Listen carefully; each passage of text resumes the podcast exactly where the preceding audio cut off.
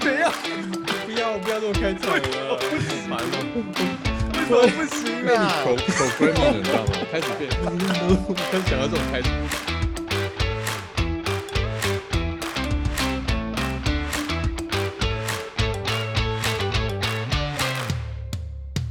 Hello，欢迎大家收听丽丽冰果店，我是丽人。我是立伟，那个是这样子哈，从上一集我们就揭露了我们冰果室的店长，对不对？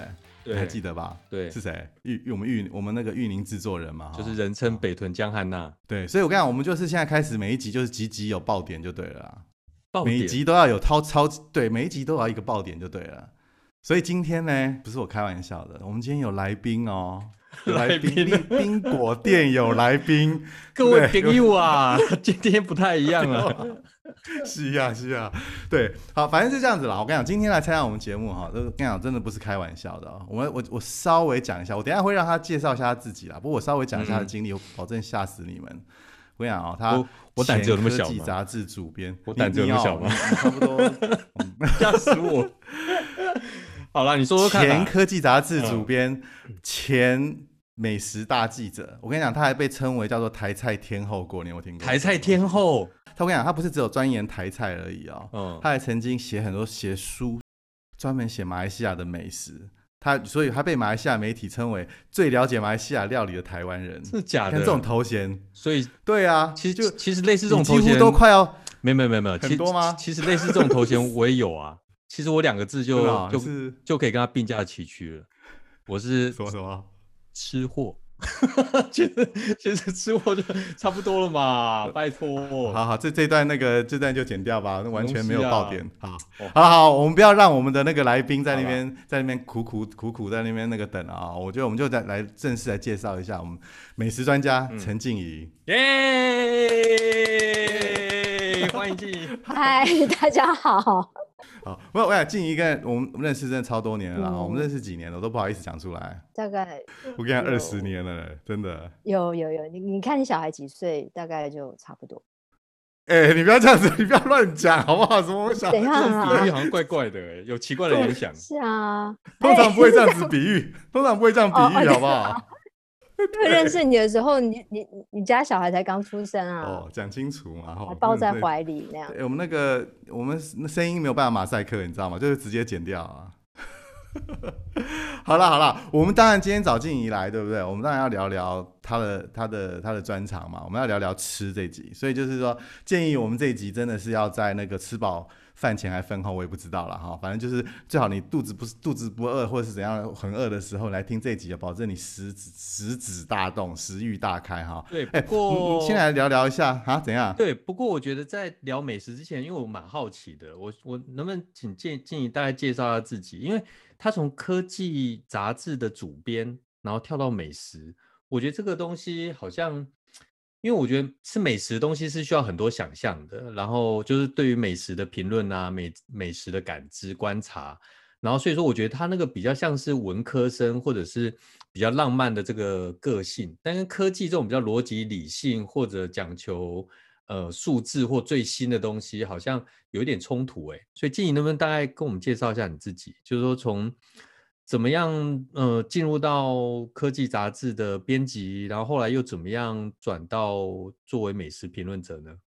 嗯，我想，呃，我先回答两两个部分。第一个就是说，呃，不管是科技业、科技类的杂志，或者是我后来在报社工作，其实它某种程度，它同样都被归类在媒体，所以只是我报道的主题跟内容不同而已，我并没有改变我的职业。那第二个呢，因为我当时所呃编的杂志，它是苹果电脑杂志。所以，呃，我相信大家都是苹果电脑的使用者，或者是他使用他的手机，所以可以知道说，苹果其实它不仅是在传递科技，它很多时候是在传递生活方式还有态度。那我觉得这个东西其实跟文科是相当有关系的。那为什么会从科技类的杂志转到变成美食的领域呢？这个其实有一个 还蛮长的故事。好了，给你给你大概两个钟头啦，我们可以分成那个四集。简单来说，就反正我进入报社之后，我一直在呃，就是在消费线的版面。那嗯，一开始进到报社的时候，我是从事呃，例如说老人消费产品相关。那后来嗯，因为发生了 SARS，那从那个之后呢，我就掉线到美食线，大概可以这么说。我我我加一句好了，就是所以你是有点无心插柳，然后就是他就是就刚好到了这个就是美食记者这个这个领域吗？还是你是有做一些你自己有规划啦，或是你是你是照你自己的那个步伐，然后跟目标，然后前进，然后变成一个你真的对自己就真的很有兴趣的一个职务？嗯，应该说，我其实是很喜欢做媒体人，那不管是什么样的。路线我都有，我都会因此而产生兴趣。譬如说，有一阵子我就是跑玩具线，我就开始对于游戏或者是说是什么样的公仔，我就会觉得那些东西好有趣哦。所以，我我是对于呃新闻媒体有兴趣之后，对于进而产生对对这个议题会有兴趣。所以，如果说当时我走的不是消费线，我走的是社会线。我我应该也会对到底尸体是怎么样，呃，谁杀的啊，什么这些东西我会有兴趣。其实，哇塞，OK，哎，我们这里好像要聊美食，哎，那那怎么会到美 食？是因为刚好那时候消费线的美食线有一个空缺，那我就补上了空缺。那从那个时候开始，就慢慢对美食这件事情或食物这件事情开始。就产生兴趣哦。对了，没有，我刚刚是说，哎，我们要聊美食，结果讲到尸体，好像会有画面，就 这个对称好像还蛮有趣的。没有，所以说其实我觉得这也是蛮不错的，就等于说你要开始报道它，你要先喜欢它，然后你你可能也有这种个性，对于很多的事物是开放的，然后进而去觉得，哎，这个东西，嗯，应该说好奇、开放，然后找到一些它有有趣的地方，然后这样子进而开始做它的报道。那聊回美食，就是说，那你开始在做美食，呃，这些报道中，你觉得，嗯，假如像像现现在快要过年了嘛，你觉得像各国在过年的时候会有一些什么特别的食物吗？我说各国包含，呃，你熟悉的欧美或者东马东南亚，会不会有一些比较特别的？那我们最后再来谈一下关于台湾，你对于过年一些菜肴的观察。哎。其实我我对其他国家的过年的菜肴我没有没有特别研究哎，那只是说在日本的话，他们会吃那种日式的 soba，就是荞麦面作为过年的一个仪式。嗯，对。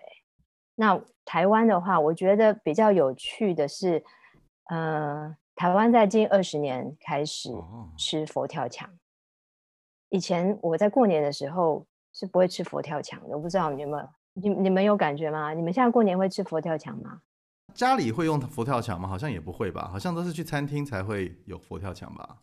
我每一次遇到佛跳墙，通常都是有人结婚了，就通常我平常比 比较不太会遇到它。佛跳墙算是大菜，对不对？我对它比较不是很熟悉，它算是大菜吗？对，对，它算大菜。那因为它内容呃比较繁复，呃就是。做工比较繁复，食材也比较多，要需要事先的一些准备跟整理，所以呃，开始就会变成了一就是过年的时候来吃这个食物。那为什么会开始呃过年很多人想要吃佛跳墙？其实是跟超商的嗯政策是有关系的。就超商从大概从二十几年开前开始，就是主打呃过年要吃佛跳墙这件事情，然后慢慢的就。变成了一种习惯，在北部都会的环境里面是这样子的，或者是说，我们如果是去餐厅吃围炉的话，它通常也会有佛跳墙这一道菜。哦，那它有什么故事或者典故吗？对，为什么佛跳墙啊？就我我们可以理解，超商开始做一些行销活动，但那故事呢？佛跳墙本身这道菜有什么故事？然后让他们可以进而的搭配过年的时候大家来食用。我觉得主要就是它其实是做工很繁复。那当然，它本身是一道福州菜。那在福州呢，已经是被当地称为非物质文化遗产。那这道菜大概相传是有百年的历史，在清末的时候就开始有了。那在台湾的话，就是嗯，就是就我们刚刚所说的，因为我们我们的生活就是越来越富裕之后，那嗯这些食材相对的就会呃能够容易取得，但是它做工因为很很繁复，现代人没有那么多时间，所以会在过年的时候来吃这一道菜，显得其实它很丰盛。然后呃如果说交由这个呃厂商来制作的话。就会可以省很多时间。那在家也可以冷冻宅配啊，到家里来组装结合，那妈妈就可以省很多时间，又可以有过年的气氛。哎，所以所以哦，我就我听你这样讲的话，就是因为我们知道那个我们这样讲年菜，对不对？其实呃，可能北部、中部啊、南部，其实大家在那个年菜的菜肴，在餐桌上面的菜肴好像都不尽相同嘛。那么佛跳墙似乎好像是是变成你说这二十年来呢，也是因为通路的关系，然后变成好像呃大家有重叠的一个一道菜肴吗？是可以这样说吗？我我觉得是，而且它你你看，像有一个品牌，它。嗯，就是主打卖这个佛跳墙哦。它它光我在好几年前，可能八年前听到它一个档期就可以创造创造三亿的营收，就是整个过年而已哦。这一年只要做那一个月，不要一个月，就那半个月的时间。哇，那真的是很可观的啊！对啊，哎，那你可不可以稍微跟我们？呃，但我没有时间很多了，但是你还是可以跟我们聊一下，就是说，比如说北中南啊，我们台湾啊，虽然其实以台湾也是一个很小的地方，那可是大家的年菜有什么很特别的不同吗？我觉得跟地域的差异性比较小一点，但是跟每个人的每个家族的背景习惯是有关系的。地理上面的话，我觉得差异不大，因为北部吃乌鱼子嘛也吃啊，南部也吃啊，中部也吃啊，是不是？嗯，对，讲到我觉得讲籍贯或者讲大家的这种呃。文化来说，我觉得真的像我的祖籍是广东，那我们家呢，现在虽然在台南，但是我们每一年只要过年的时候，都会准备一道叫做如意菜。如意菜，如意菜，呃，丽人一定不知道吧？对啊，如意菜，如对如意菜，它是一道凉菜，嗯，它里面要放一些金针啊、粉丝啊、呃豆腐丝，然后甚至木耳，然后很多东西去拌，去拌。拌炒起来的一道菜，也不是炒啦，它算是凉菜。然后每年过年都会吃，然后佐一些麻油、一些香油。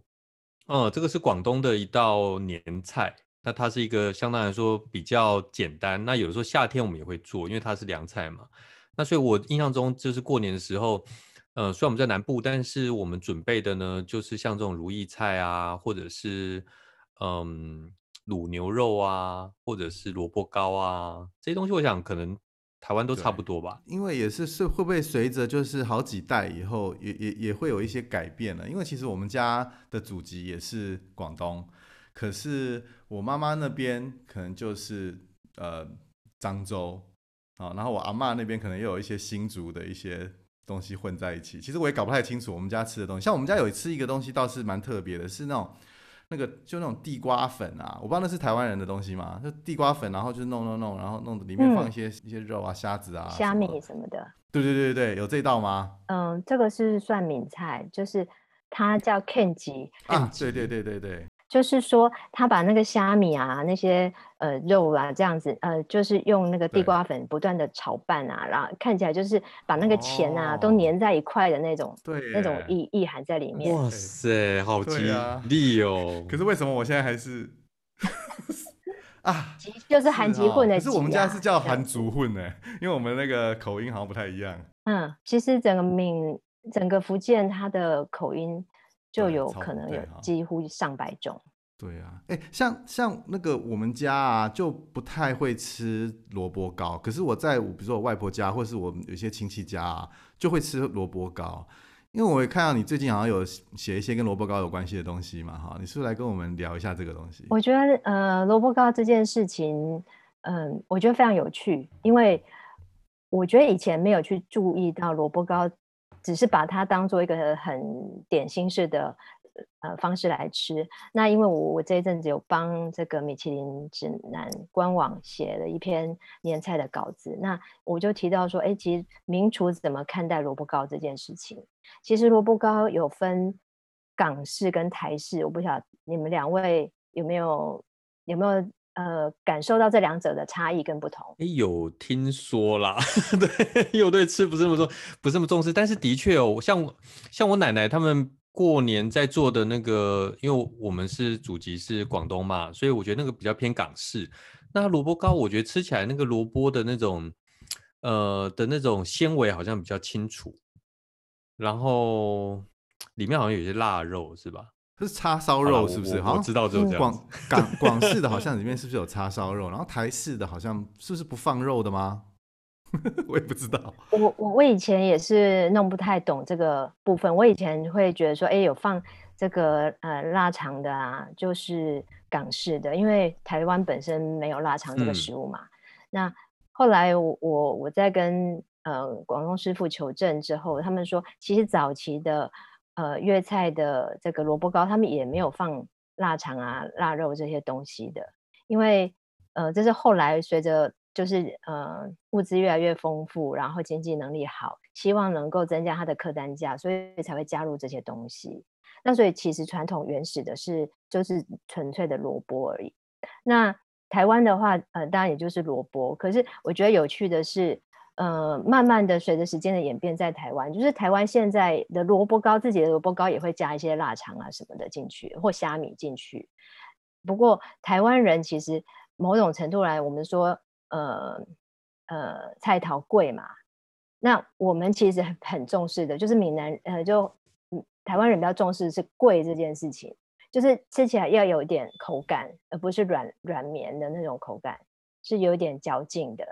所以它它是贵的时候，我想或许大家也有吃过，就是在那个可能菜市场在卖的那种萝卜糕，它甚至连萝卜都没有，但我们其实不会很介意，我们就只要看它是方方块块的，然后是白色的，然后吃起来有点弹牙，口感这样，我我们就可以接受。但其实呃，广东人他很在乎里面有没有足够足量的萝卜这件事情。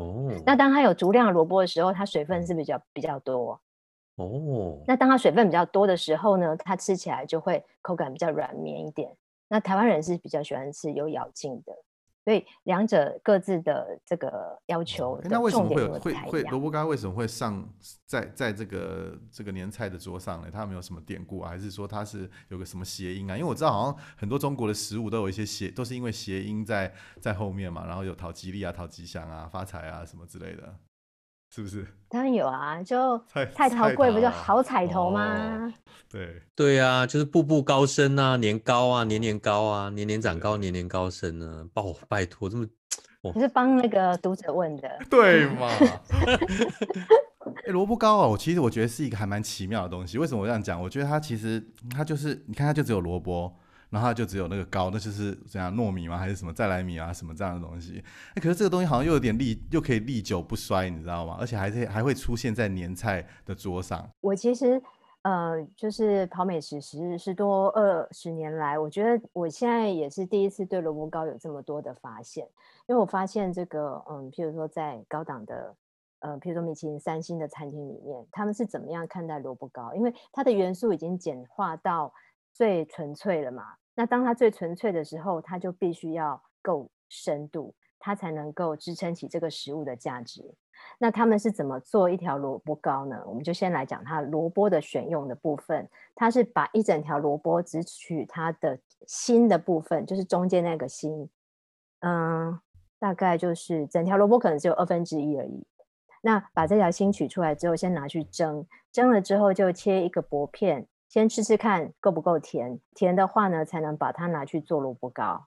那不甜的话，就变成员工餐啊。啊，所以所以说，其实在他还能不能被选到之前，就要做这么多的准备工作啊。都要先哦，不要先先切皮，然后把中间的心取下来，然后把蒸蒸完了之后，再再决定它是不是能够被做萝卜糕。哇塞，这很大费周章哎。那如果说他这是这是米其林三星等级的哦这种做法，我就想说怎么怎么怎么这永和豆浆店不会这样做就对了。没有呢，我我才刚想说怎么跟我的料理方式一模一样。好了，那所以呢，所所以我们挑到合适萝卜糕之后，这个是挑挑到这个萝卜糕，它的纤维跟甜度都是最好的表现，但还可以有不同品种的萝卜来。来做这个萝卜糕，那这个就是嗯，我我其中一位呃采访到的一个名厨，他们是这样子来处理萝卜糕的。那另外，当然它主要是用再来米米浆啦，按理说是要现磨的米浆，但是现在就是有很多是已经做成再来米粉了，然后去调调这个萝卜糕。那还有一位呢，他是怎么做法？因为我们知道白萝卜，它除了萝卜皮以外，它的呃萝卜肉跟萝卜皮中间还有一层，那一层里面是含有比较复杂呃比较多含量多的芥子油。所以我们有时候会吃到萝卜泥，会觉得味道偏辣，就是因为可能就是吃到比较多含芥子油的部分。那有一个就是也也是有一个厨师，他就会把这一层大概零点五公分的这个厚度呢也刨掉。可是刨掉之后呢，这个萝卜肉就丢掉也很可惜，所以他会把它拿来就是用来跟大骨熬成汤之后的那个甜的萝卜。萝卜汁再回过头来做他的萝卜糕，这样大家可以理解那个意思吗？有点有点就是化作春泥更护花的那种感觉。嗯，所以我觉得说对于萝卜的个讲究是很很很复杂。哇，这萝卜糕这学问还这么大哎，都从来没想象过哎，所以不能加蛋加酱油膏就对了。就要看你吃到的是什么萝卜啊，萝卜糕啊。你当然也可以加，只是说，如果它已经是这么纯粹的去做它的时候，我觉得加其他的东西会有点可惜。是，所以恕我恕我无知，所以在那种米其林餐厅，萝卜糕它就是一份萝卜糕，然后没有什么佐料，它就是就就就端给你就对，是不是？其实可以沾，你可以你可以单吃，也可以沾酱油。那嗯，其实香港有有一些的话，他们是用蒸的萝卜糕。所以是直接会倒酱油淋酱油上去嘛？我想大家可能都有印象。但台湾人比较喜喜欢喜欢吃煎的萝卜糕，就表面要整恰恰这样子，有点酥脆的口感。那煎其实也是有学问的，就是我们通常看到就是两面煎嘛。那如果说更讲究一点的话，是六个六个面都要煎到，那就要花更多时间。对，那呃煎的。过程中，当然也要翻动，翻动它的话，有有可能会让它的边角就是会有缺角嘛，所以，呃，这个都是要非常小心的，也就能够看得出来，从一份萝卜糕就可以看得出来，从制作到它的监工，就是火力控制啊、油啊等等的这个部分都是相当的讲究。有时候，嗯，知道如果说加越多的东西进去，比如说加腊腊肠啊，加了虾米啊，甚至现在还有人加松露啊，加松叶蟹啊进去。那加越多东西进去的时候，它是不是就会容易比较容易散开？那为了避免它散开，就要添加不同的淀粉类进去，让它可以能够呃把彼此固粘在一起。譬如说会加像太白粉啊、地瓜粉啊，还是。那个呃呃马蹄粉啊之类的材料变多的时候，它其实它的米那个再来米浆程度也会就变得复杂一点。那如果是我的话呢，我会比较想要吃回到最回归到最纯粹的那个风味。萝卜糕真的是不愧是那种历久不衰哎，对哦，就是说它，我觉得它始终是一种你很容易能够接受的一种食物，一种美食，然后又不会太腻。常常可以吃它，然后又很容易取得。就我觉得要走深的是可以很深，但是要很普、很很平民、很庶民也可以的一个食物。对，因为好像很少有东西是这样子，就像你说的，它是一个庶民小吃，从早餐店，然后一直到米其米米其林星级餐厅，然后都都有都有提供的一道那个菜肴哦。好，既然我们讲到年菜，对不对？好，那我觉得，嗯，我我我是想要问他一些比较不一样的，因为我们毕竟是那个为科技节目嘛，哈，对，所以我们还是要跟科技还要稍微沾一点边嘛，哈。所以，呃，我们先从一个最近大概这两这两三年在台湾一个比较兴盛的一个趋势，就是那种外送服务，嗯，来讲起好了。就是你看，现在甚至很多人在推这种年菜外送啊，哦，然后或者是外卖啊。呃，我想，我想你们应该也看到这样子的状况嘛？你你你自己觉得，就是年菜外送这件事情，呃，你有什么看法？你是指它的美味程度这件事情吗？我觉得这个倒是比较，嗯，比较属于嗯技技术面方面的部分。譬如说，当然它的运送是不是本来是冷冻食品，然后呃过程中其实因为配送员他在配送过程，他其实已经是就没有那个冷链的阶段，它会使得它又回到室温，然后又在结冰这样子的状况，这些是有可能发生的，所以要有找到合适的配送的单位。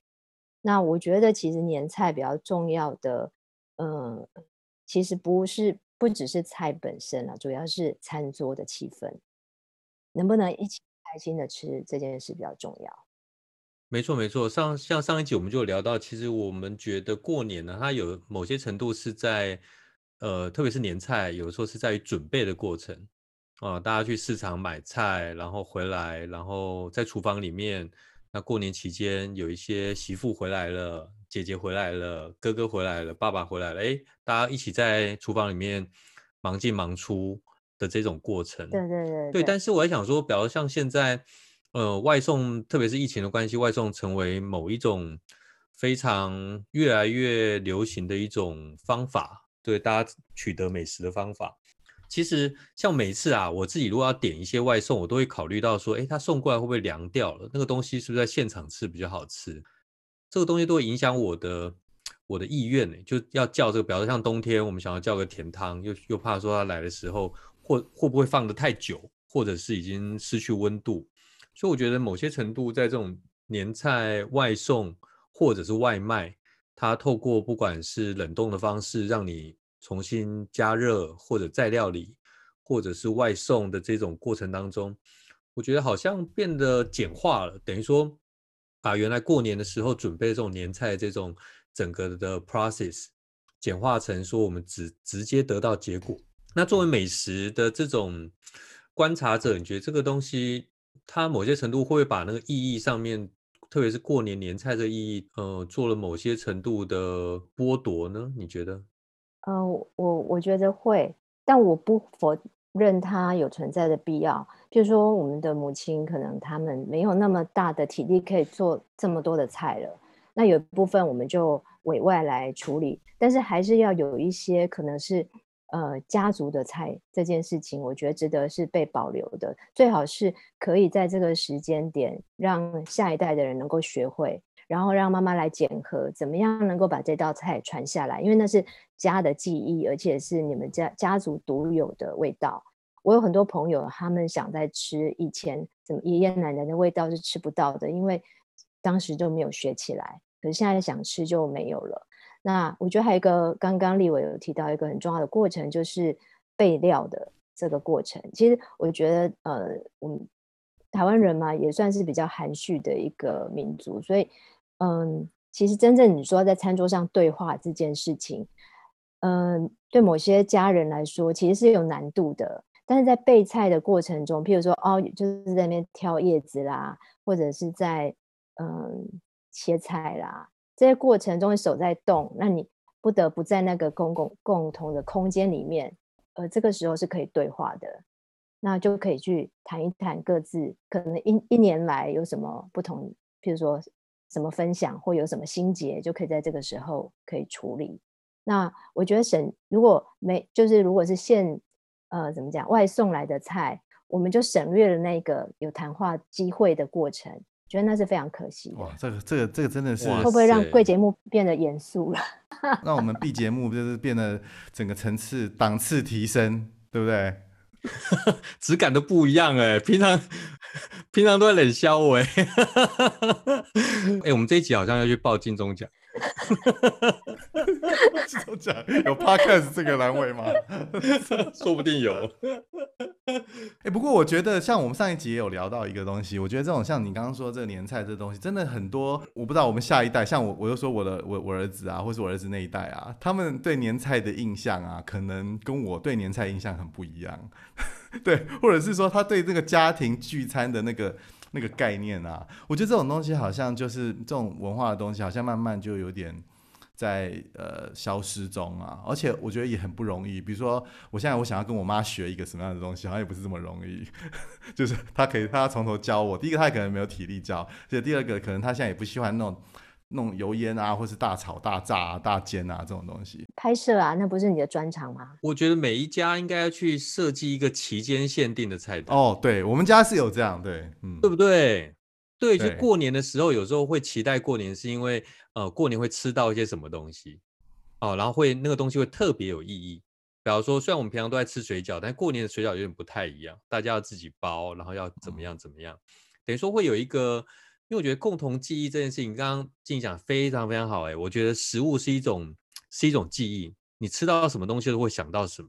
像我小时候家里面住在眷村附近，在台南的乡下，那每年过年的时候呢，呃，就会就会吃到一些比较特别的东西啊。其实有时候有有有的时候一些食物它不一定是过年才吃得到，但是就是在那个地方吃得到。但是现在像我不晓得，其实我在除了我舅家以外的地方，很很少吃到那种像是炒饼或者烩饼这个东西，其实好像只有眷村里面会吃得到。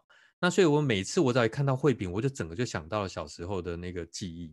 所以我觉得，呃，食物是一种记忆的这这件事情是非常重要的。所以，猎人，那你们家你们就做一些过年期间限定的啊，就只在那个时候吃。真的吗？对啊，对哈，这样才有特别啊。嗯，好，哎、说到年菜哈，我们在我们节目播出的时候，大概也是呃，可能初四初五了哈，就或是过呃，就在这个年假的末末期了嘛哈。那其实我每次每次到这个时候，我都会有一个很大的一个问题，就是那个年菜啊，那可能是年夜饭的东西已经吃了连续三四天了，哦，那个真的是也是很一件也很伤脑筋的事情啊。哎、那我不知道你要怎么样。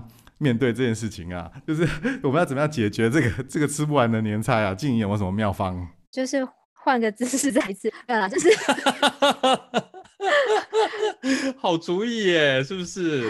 真的耶，是有啦。其实像萝卜糕就是啊，譬如说第一天就吃煎萝卜糕嘛，然后在后面几天就还要变化它，譬如说变成龟鸭汤这样子、对啊。对对对，对啊，大家都这样子啊，不然就是加不同的料。进我都帮你讲好了，对不对？然后今这次加辣椒酱，明天加醋，然后后天加肉燥，是不是？怎么没完没了都是这样子对对，不要不要一直只是想要把它微波或加热，对不对？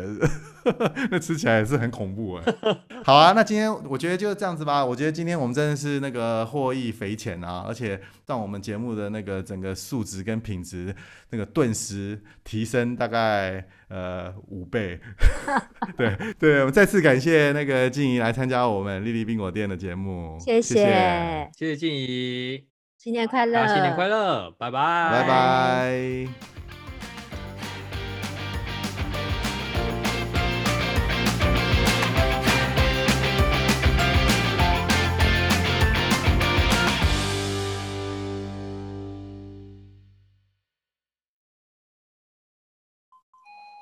哎等一下，有快递耶，怎么办？快有快递，是猛男猛男的那种快递吗？我想看哎。